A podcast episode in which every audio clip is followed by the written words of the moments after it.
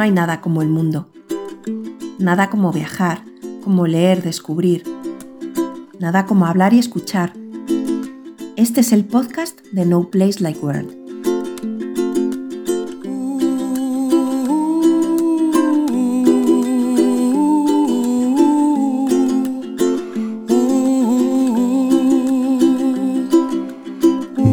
Gente, yo soy David del podcast No Place Like World y os doy la bienvenida a una nueva entrega de estos episodios Bike Edition. Como sabéis, en estos episodios solo hablo yo y suelo contar algún viaje que estamos haciendo en combinación entre la bicicleta y la furgoneta. En este caso estamos haciendo el Camino de Santiago, el Camino del Norte. Normalmente os estoy contando dos etapas en cada uno de los episodios, pero hoy creo que voy a hablar de tres. ¿Y por qué lo voy a hacer así? Pues por dos razones. Primero, eh, porque sinceramente no tengo tanto de qué hablar eh, de, los, de, dos de los que había hecho hasta ahora como para cubrir un podcast entero. Y segundo, pues porque, bueno, mañana la etapa de hoy ha sido, en teoría, era un poquito más eh, suave y habría ido en un episodio junto con la de mañana. Pero la de mañana, si la de hoy ha sido, digamos, suave, entre comillas, ahora hablaré de ello, eh, la de mañana es todo lo contrario. La de mañana creo que va a ser la etapa más dura de todo el camino. Entonces dudo que mañana apetezca ponerme a grabar y como ya voy con dos de retraso, pues bueno, pues voy a juntar estos tres en uno y ya mañana ya veremos si hablo del de mañana o si ya junto los tres que quedan, porque hoy voy a hablar de las etapas 9, 10 y 11. Y conforme he ido administrando las etapas eh, que quedan, pues ya solo me quedarían mañana la 12 y me quedaría la decimotercera y la decimocuarta y última.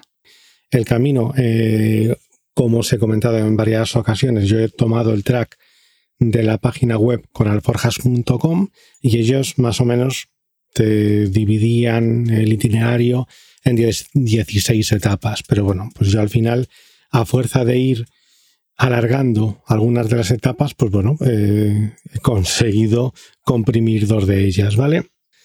Hasta ahora había ido haciendo cuatro etapas y una de descanso y no sé si mañana sería la cuarta del tercer bloque, digamos.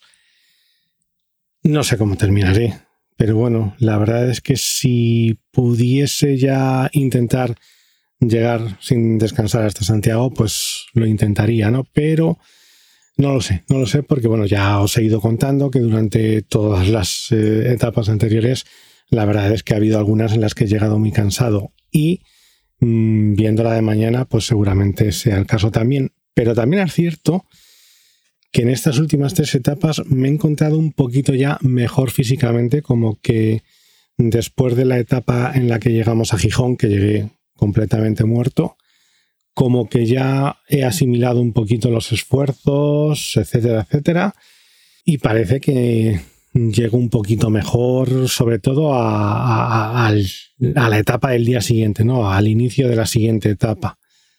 Porque básicamente los días, estos días atrás, la primera etapa la hacía bien, de cada bloque me refiero, ¿no? La primera la hacía bien, la segunda ya me empezaba a costar, la tercera iba mal y la cuarta me arrastraba. Pero hoy, o sea, en este último bloque que empecé desde Gijón, pues bueno, pues parece que día a día eh, voy mm, estando cansado, pero un poquito mejor, ¿no? Entonces, pues bueno, pues ya veremos cómo se va dando eh, a partir de ahora, eh, a partir de mañana sobre todo, a ver cómo se da mañana y según se dé mañana haré una cosa u otra. Me quedaré, nos quedaremos en algún sitio en donde termine la etapa mañana o intentaremos seguir hasta Santiago. Deciros también que, como sucede o ha sucedido en cada uno de los episodios que he ido grabando hasta ahora. Eh, sabéis que siempre os digo que si hay ruido, que si no sé qué, no sé cuánto, porque al grabar en la furgoneta, pues normalmente suele estar aparcado en un sitio donde haya tráfico, etcétera, etcétera, ¿no?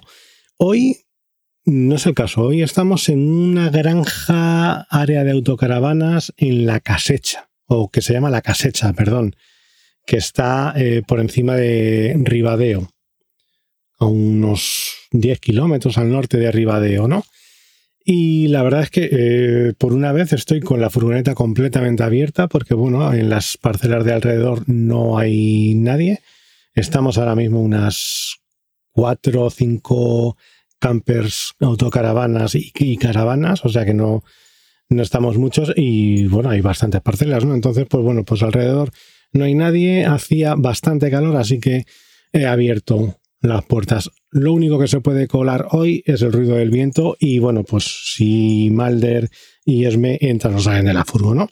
Pero bueno, ya yendo al turrón, que me estoy enrollando bastante, pues la primera etapa de la que quería hablaros, eh, la que fue la novena etapa, salía de Gijón y terminaba en Cudillero, pero no terminaba exactamente en Cudillero, sino que ya sabéis que tenemos que ir buscando eh, donde podemos pasar la noche con la furgoneta. Entonces, eso implica muchas veces tener que alargar las etapas o acortarlas eh, según donde nos podamos quedar, ¿no? Y esta vez en Cudillero, pues había un sitio en el que, pues bueno, estaba como a cosa de 10 o 15 kilómetros más allá de Cudillero. Pertenecía al término municipal de Cudillero, pero no era el el mismo pueblo de Cudillero, ¿no? Entonces, bueno, pues eh, esa etapa eh, fueron, se, llamaba, por cierto, Soto de Luiña, ¿vale? Era así un pueblecito muy, muy pequeñito, el típico pueblecito de que son cuatro casas eh, y lo que había básicamente era un par de albergues de, o un albergue de, creo que eran dos, dos albergues de peregrinos, un hotel, unas pocas casas, una panadería, una iglesia y poco más, ¿no? Me salieron 66,56 kilómetros y un desnivel positivo de 1078 metros. Y realmente, bueno, pues la etapa tengo que admitir que tampoco es que tuviese mucho que reseñar, ¿no? Mm, salí de Gijón, salí bastante despacito, ¿no? Eh, una cosa que sí que creo que al final estoy consiguiendo asimilar es el tema de que para este tipo de viajes tienes que, para, aguantar, ¿no? Para, digamos, para ir resistiendo el cansancio que se va acumulando día a día, pues bueno, pues tienes que salir desde el principio a un ritmo eh, más bajo de lo que a lo mejor te pueden llegar a pedir las piernas en un momento dado, ¿no? Me explico. Hay veces que, bueno, pues después de estar el día de descanso, pues si tienes a lo mejor, me ha ocurrido, ¿no? Empezaba la etapa en llano, pues me he puesto a ir en llano, pues mm, al ritmo que iría un día normal y corriente, que es algo en casa tranquilamente, ¿no? O sea, eso implica que a lo mejor, pues si es un llano, pues voy a 24, 25 por hora, tampoco que vaya muy rápido, ¿no? Pero bueno, el caso es que, pues el otro día salí de Gijón yendo muy despacito, con un desarrollo muy corto, pues iba alrededor de 17, 18 por hora, ¿no? Entre otras cosas también porque iba con la, con la rueda de delante deshinchada. Pero bueno, que yo había hecho ya en Gijón el día de descanso, eh, estuve haciendo eh, el, reparto de etapas que me quedaban y sabía que en este bloque de cuatro la última iba a ser la más dura, ¿no? Entonces, pues el objetivo ha, sido en estas tres etapas que han pasado ir eh, gastando lo menos posible. Otra cosa que me he dado cuenta es que a partir de, eh, de la etapa, si ha habido dos etapas de más de 60 kilómetros, pues a partir de que llevo 35 o así ya empiezo a, venirme abajo físicamente, ¿no? Sí, a eso de cuando llevo unas tres, tres horas, eh, empieza ya, tres horas desde que he salido, no, no tres horas pedaleando, empiezo a, me empieza a vencer el cansancio, digamos, ¿no? Pero bueno, el caso es que, como decía, que salí de Gijón, Despacito, eh, esta etapa pasaba por Avilés y también pasaba por Salinas, así como puntos más o menos remarcables, ¿no? O, conocidos, digamos, ¿no?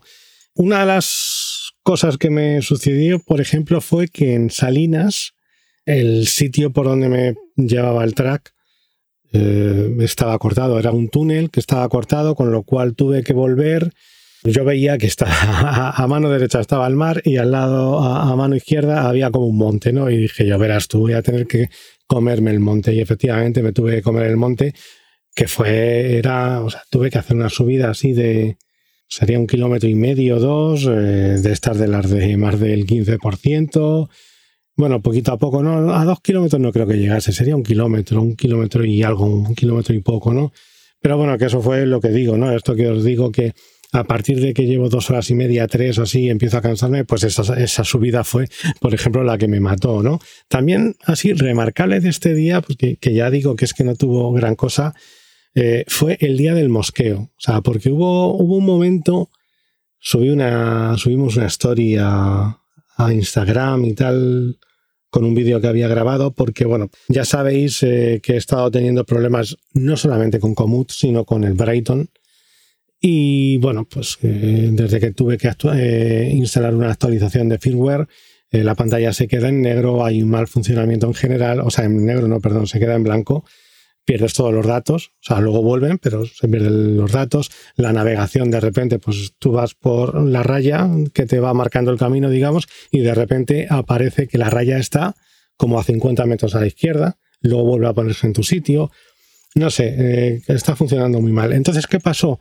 Yo entré a una rotonda, una rotonda bastante grande, y de repente, antes de, o según entré a la rotonda, porque yo, claro, yo cuando quise mirar para ver en qué salida tenía que salir, fue cuando de repente me encuentro la pantalla totalmente en blanco. Vi que ponía una indicación de salida 43 metros. Entonces dije, bueno, pues si la rotonda tiene cuatro salidas, pues será la última, 43 metros, la última, digamos, ¿no? Y esa salida era la de la autovía me tuve que mm, salir de la carretera con un camión detrás, un tráiler detrás. Perdona, es que hay moscas, me están sobrevolando moscas por todos lados. Como decía, eh, me, tuve que salir así de la carretera con un tráiler que llevaba detrás. Eh, luego tuve que cruzar al sentido contrario. Eh, era una salida de la autovía. Entonces, os podéis imaginar que tenía bastante, bastante tráfico, ¿no? Entonces grabé una story bastante cabreado contando ya lo que estaba pasando y tal. Lo subimos a Instagram y por supuesto Brighton no me ha contestado, no ha contestado a esa story. Pero ya no solamente eso, es que el día anterior en Gijón, el día antes de el día de la etapa cuando llegué a Gijón, envié un correo a Brighton contando todo lo que estaba pasando. Envié primero eh, un, un mensaje por Instagram y ellos en Instagram contestaron con una, una respuesta automática diciéndome una, dándome una dirección de correo a la que tenía que escribir. Escribí a esa dirección de correo un correo bastante largo explicando todo lo que estaba pasando y ese correo no se ha entregado. O sea, parece ser que la dirección ya no existe. Entonces, este es el sistema o este es eh, el servicio postventa que tiene Brighton ahora mismo. Ya ha llegado un momento en el que en los primeros días a lo mejor pues oye, no quería hablar mal de la marca, pero es que ya ha llegado el momento en el que mm, me da igual. O sea, este es el, servicio postventa que tiene Brighton y es una puta mierda. Así de claro. Si no han sido capaces de contestar a un correo porque la dirección que ellos mismos me han dado no existen, ¿qué se puede esperar de esta marca? De verdad. No sé, ya, ya doy por perdido este dispositivo, o sea, en el sentido de que eh, bueno, sí, o sea, para llevar eh, los datos de eh, pulso, pedaladas, tiempo, etcétera, etcétera, pues vale, para eso parece que funciona, pero es que para eso no te gastas 150 euros como costaba esto, ¿no? Para eso te gastas 60, 70 euros en un dispositivo más normal que te haga eso y ya está. Yo cuando compré este dispositivo, el Rayton 420, lo compré porque se suponía que el sistema de guiado para seguir tracks, etcétera, etcétera, eh, funcionaba bien. Pero lo que ha quedado demostrado es que funciona como el culo, o al menos porque es que, a ver, es cierto que todo esto viene desde la última actualización que se ha hecho, eh, la última actualización que tuve que instalar en, el dispositivo. Pero es que, bueno, antes tampoco es que fuese bollante, iba bastante lento y ya mm, cuando hice el camino del Cid me quejaba un poquito de lo que, pues, de que a veces te perdías, ¿no? O sea, de que cogías tenía un poco de desfase y a lo mejor te indicaba una curva, tú cogías la curva y hasta que se volvía a recolocar, pues tú pensabas que te habías equivocado, equivocado parabas, te ibas para atrás y resultaba que ibas bien, etcétera, etcétera, ¿no? Pero bueno, es que ese desfase eh, ahora se ha vuelto, de verdad, he ido contando en ocasiones cuánto tardaba en recolocarse y han llegado a ser más de 15 segundos. Es que son 15 segundos, ¿vale? Es que es un tercio de minuto casi, o un cuarto de minuto. No sé, un dispositivo no puede funcionar así, ¿no? Entonces, pues bueno, pues queda claro, eh, escribí una reseña en Amazon, que lo compré en Amazon, pues bueno, pues en Amazon espero que la gente lo vea, vea mi reseña y, y que entienda lo que estoy diciendo, ¿no? Que mm, para tener un dispositivo que te mide el, el pulso, eh, la distancia, el tiempo y las pedaladas, no necesitas gastarte 150 euros. Para eso hay dispositivos mucho más baratos que te van a funcionar igual de bien. Si lo que quieres es seguir tracks, pues mm, yo ya me he convencido de que hay que gastarse un poco más de dinero. Hoy en día, mínimo, mínimo, tienes que comprarte un dispositivo en el que le puedas instalar mapas y que tenga la capacidad de mover esos mapas, ¿no? Porque Brighton también tiene otro modelo que era el que yo estaba en un principio iba a haber comprado por eso mismo, porque se podían eh, descargar mapas, pero es que resultaba que luego el procesador era incapaz de mover esos mapas, ¿no? Entonces, pues te pasaba lo mismo que sucede, por otro lado, en este dispositivo, que tenía mucho lag, mucho desfase, y al final, pues te perdías, ¿no? Entonces, pues bueno, pues lo que queda claro es que Brighton, lo único bueno que tiene es que sí, que la batería dura muchísimo, y en ese sentido, pues sí, te puedes olvidar durante dos o tres días, bueno, dos o tres días, incluso cuatro, de ponerte, de cargar el dispositivo, eh, que vas a seguir teniendo batería, ¿no? Pero bueno, pues ya está. Cerramos con esto el capítulo Brighton porque de verdad creo que ya no merece más la pena. No sé, espero que mañana eh, y las otras dos etapas que faltarán no me ocurra nada mm, para que me haga volver a, hablar de este, de este tema, ¿no? Y volviendo a la etapa, pues es lo que decía. Todas las etapas estas que han transcurrido por, mm, por Asturias es que han sido muy parecidas unas con otras, ¿no? O sea, ibas todo el rato al lado del mar. Es cierto que tenías un paisaje muy bonito. Salías mucho a la carretera también. Tenías bastantes tramos de camino. Pero que era, vamos, que no había mucho, mucho reseñable. Y desde luego en esta etapa, pues, a no ser que se me olvide algo, algo más que pasase, es cierto que llegué a Cudillero. Eh, ah, bueno, muros de Nalón. Pasé por muros de Nalón y he de decir que ese pueblo me resultó bastante bonito. no sé si lo conoceréis, pero visualmente era muy bonito. Ahora, lo que sí que es cierto es que el track te mandaba hacia la parte bonita del pueblo, que es la que está, digamos, en la parte baja, en la parte ya del mar, y luego tienes que volver a subir. Entonces, claro, la subida es de estas de las de... Eh, pues ahí sí que fueron un par de kilómetros que no bajaban del 10% nunca. Así que bueno, pero sí, eh, merece la pena ir a Muros de Nalón porque cuando estás en la parte de abajo tú ves todo el pueblo así hacia arriba y es muy fotografiable, ¿vale? Y ya digo, y después de Muros de Nalón mmm, llegué hasta Cudillero y desde Cudillero por carretera se me estaba haciendo ya bastante larga la etapa porque fueron, me salieron unos 67 kilómetros así. Bueno, he dicho, me decía 67, fueron 66 al final. Eh, pero es que me encontré la furgo, o sea, el sitio donde íbamos a dormir, de repente iba bajando ya por un, me decía que me faltaban todavía dos kilómetros y de repente me encontré la furgo, ¿no? Entonces, pues bueno, pues fue una cosa de estas que dices, ah, mira qué bien, terminamos la etapa antes de tiempo. Y me hacía falta, además, así que, pues mira, eso perfecto. Y luego ya lo que fue la siguiente etapa, que era la etapa, la décima etapa, en esa, pues fui desde el sitio este, desde donde que os he comentado, em, que se llamaba Soto de Luiña, que, pertenece a, a Cudillero, y terminó en Navia. Fueron 63 kilómetros y medio y 1064 de desnivel. Ha sido un problema, ¿no? Que yo quería haber intentado, o sea, no me, no importaba mucho las dos primeras etapas hacerlas un poquito más, eh, más largas, ¿no? Pero sí que es cierto que dos días de más de 60 kilómetros, el primero casi 70, eh, no era lo que yo hubiese preferido, sobre todo porque luego al final también es cierto que las dos últimas que me van a terminar, unas son casi 60 y otras son, la última van a ser 60, cuando yo quería la última etapa hacerla un poquito más corta, ¿no? Pero bueno, como os digo que lo que va mandando es el sitio donde podemos quedarnos a dormir, pues bueno, pues hubo que hacer esta etapa de 62 kilómetros, que en principio iba a ser como más sobre el papel, era eh, más eh, llevadera, pero que al final fueron casi 1100 metros de desnivel igual, ¿no? Es cierto que no tuvo eh, a lo mejor mm, grandes subidas, o no recuerdo ayer tener grandes subidas, pero se me hizo especialmente ya cansina, en el sentido de, que, de lo que os digo, ¿no? Que el, Paisaje, eh, está mal decir esto, pero es que al final se me acabó haciendo monótono todo. todo. Porque yo qué sé, es que era, fue mucha carretera, de verdad. Ayer sí que fue mucha carretera. Eh, todo el rato por carreteras que no tenían mucho tráfico, pero yo qué sé, era como en plan de, jo, a ver si, si sale esto de, si nos salimos algún camino y tal. Y ayer hubo muy poquitos caminos. Por contra, pues por contra eh, se pasaba por Luarca, que es eh, a lo mejor el sitio así de, esta etapa que más eh, reconocimiento tiene, ¿no?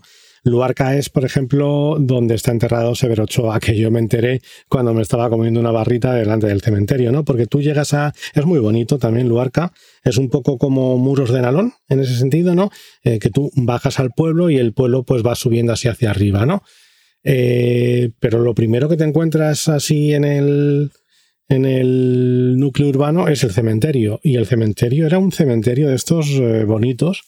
De hecho, a Esme que le gustan tanto los cementerios, pues le saqué un par de fotos y le dije, jo, pues te podías venir a ver este cementerio porque estaba bien. Y mientras me estaba comiendo una barrita, veo un cartel que ponía que ahí estaba enterrado Severo Ochoa, ¿no? Y esto me llevó a una.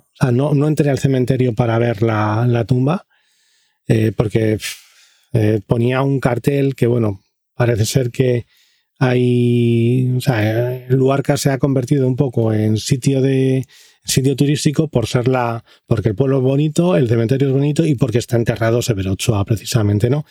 Pero claro, también había carteles que ponían que a la gente que se comportase, que que aquello era para el que lo visitaba, era una simple visita, pero para la gente que tiene enterrada allí, a sus familiares y eso, pues es un sitio de importancia, ¿no? Entonces, pues bueno, pues que si ibas a hacer, eh, si ibas de turisteo, digamos, que hicieses el, siguieses un itinerario marcado que era el que te llevaba a la tumba de Severo Ochoa, ¿no? Entonces, pues no me iba a meter yo con la bici aquí a pasear, ¿no? Pero sí que había eh, en el cartel informativo, había una foto de la tumba y me llamó la atención, ¿no? Eh, se lo comentaba luego a Esme.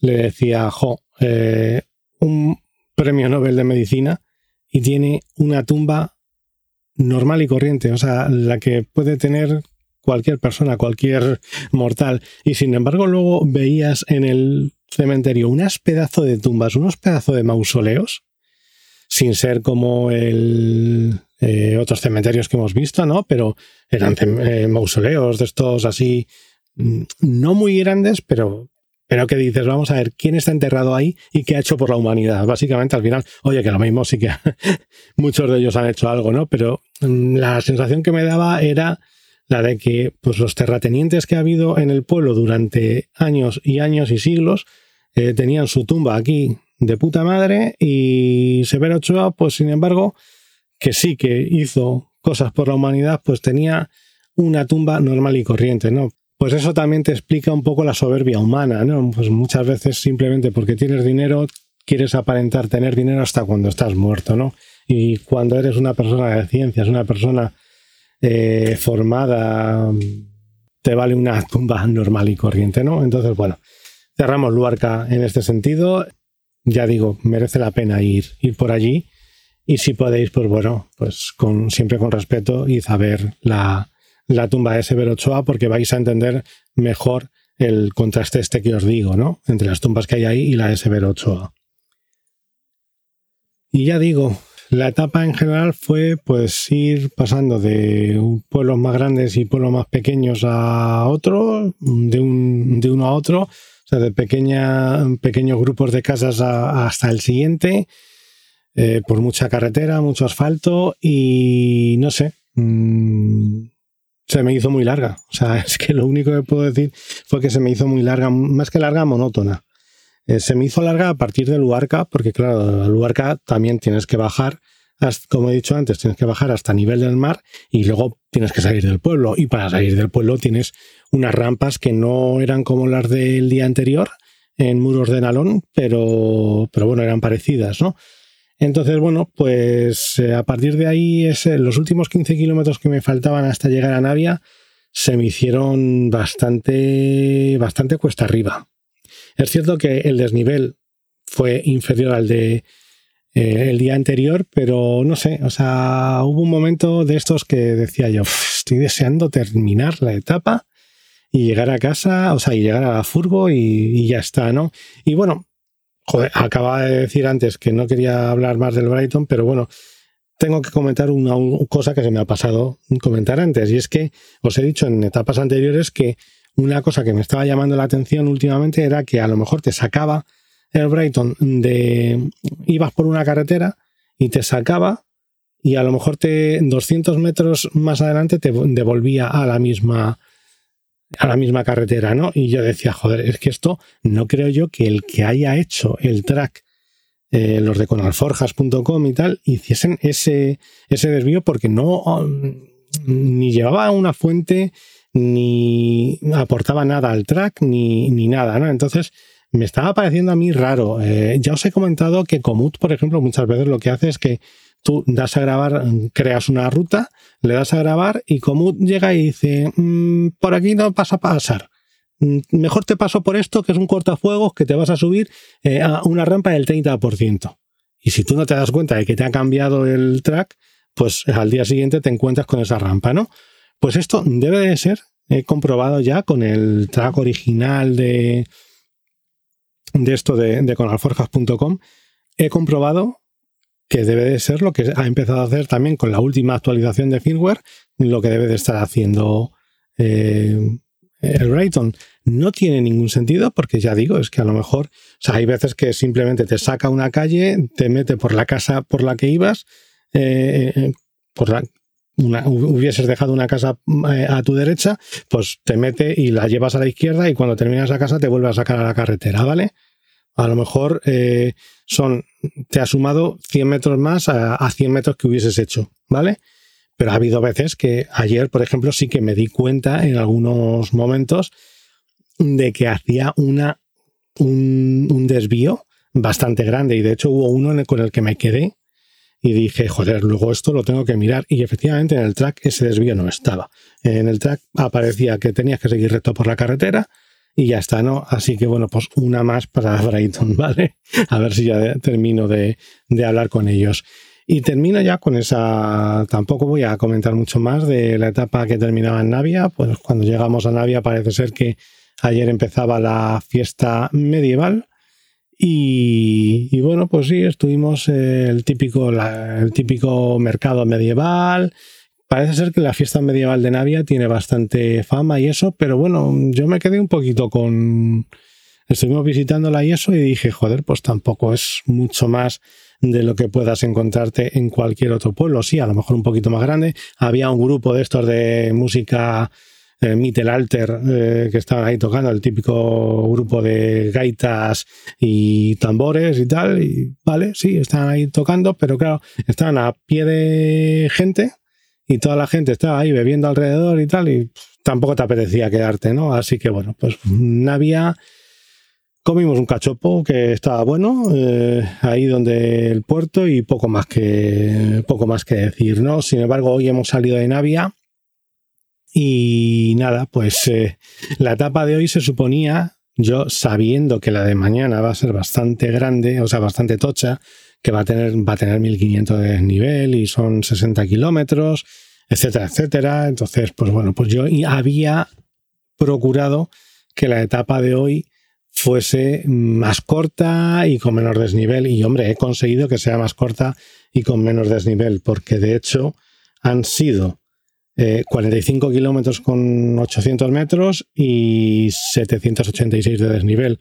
Pero claro, dices, joder, si la etapa de ayer fueron 61 mm, kilómetros o 62, 63, fueron 63 y medio, y tuvo 1064 de desnivel, y la de hoy han sido 45, casi 46, y ha tenido 786 de desnivel, pues yo no sé, o sea, mucho descanso tampoco es que haya habido, ¿no? Y la etapa, pues bueno, eh, ya hemos salido de, de Asturias, al final se me ha hecho largo el paso por Asturias, han sido, a lo tonto creo que han sido cinco etapas, es... Eh, Mm, yo creo, la comunidad autónoma por la que más etapas se, pasa en el Camino de Santiago. Y, ya digo, al final se me ha hecho un poquito largo el tema de Asturias, eh, sobre todo también porque vas ya con el tema de que sabes que cuando entras ya a, Galicia, mm, ya estás viendo el final, ¿no? El final del viaje. Entonces, pues era como Ribadeo, llegar a Ribadeo era la, la meta, ¿no? Y bueno, pues eh, lo que sí que he ido notando en esta etapa, ya digo, quería que fuese más eh, llevadera y lo primero que me he encontrado al salir de Navia han sido un, par de kilómetros con cuestas de más del 12-13%, ¿no? Y luego el resto de la etapa, pues ya sí que he ido notando que ya se salía un poco tanto de, o sea, ya no eran tanto carretera nacional, sino que ha sido caminos asfaltados, carreteras de estas terciarias, con muy poquito tráfico y sobre todo una vez que ya he llegado a, a Ribadeo, eh, a partir de Ribadeo eh, he cruzado el puente eh, que hay que separa el Asturias de, de Galicia. Y a partir de ahí en Ribadeo pues he salido por un una, he empezado una subida, ya me quedaba muy poquito, me quedaban como cosa de 8 kilómetros para llegar a donde estaba la furgo.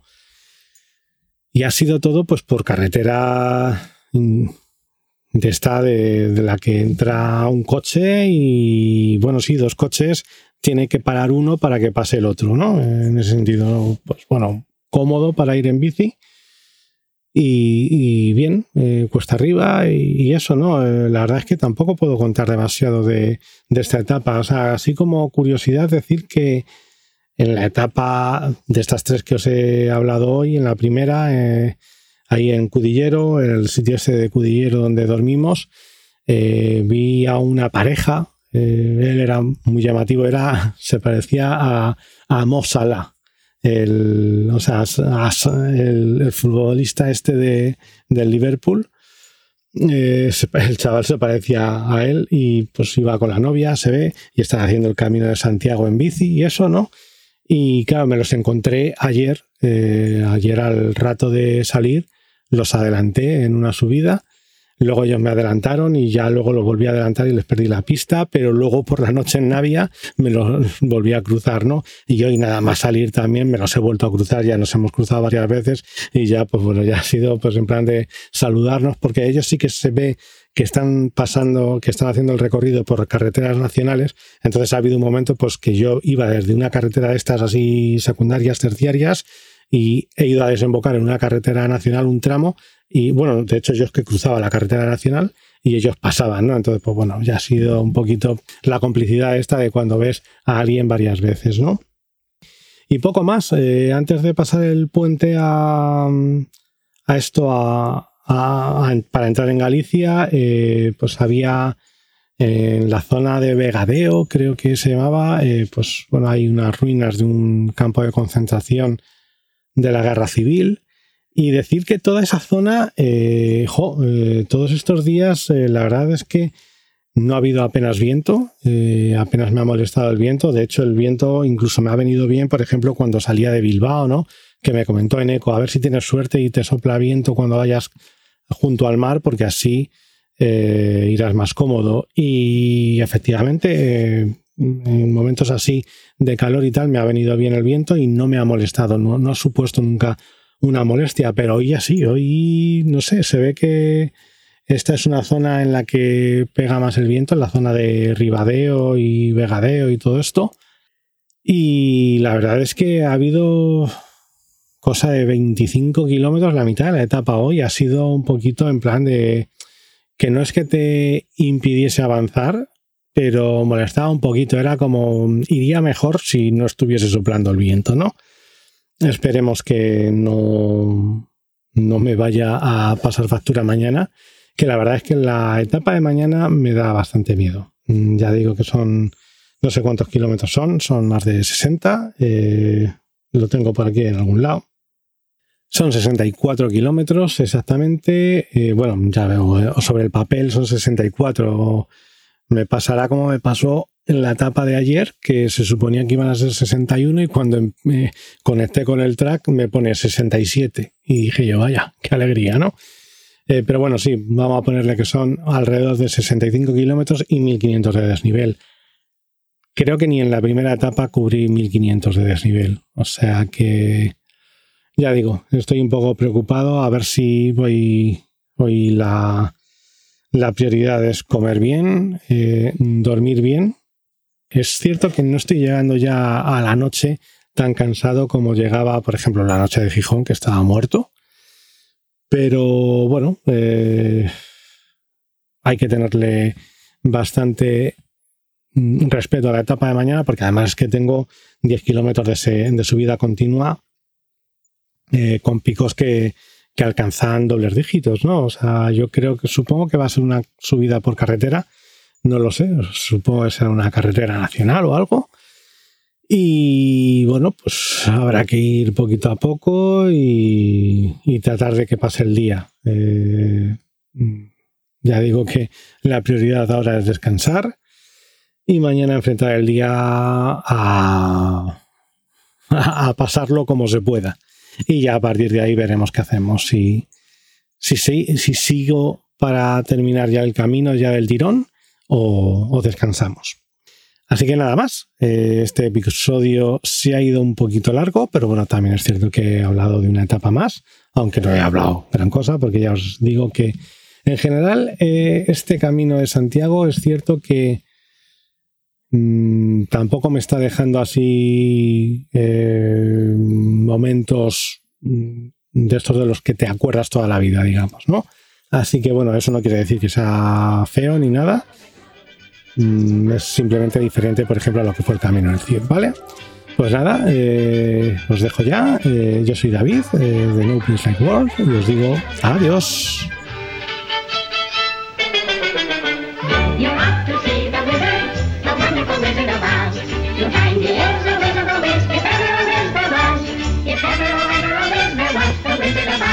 Because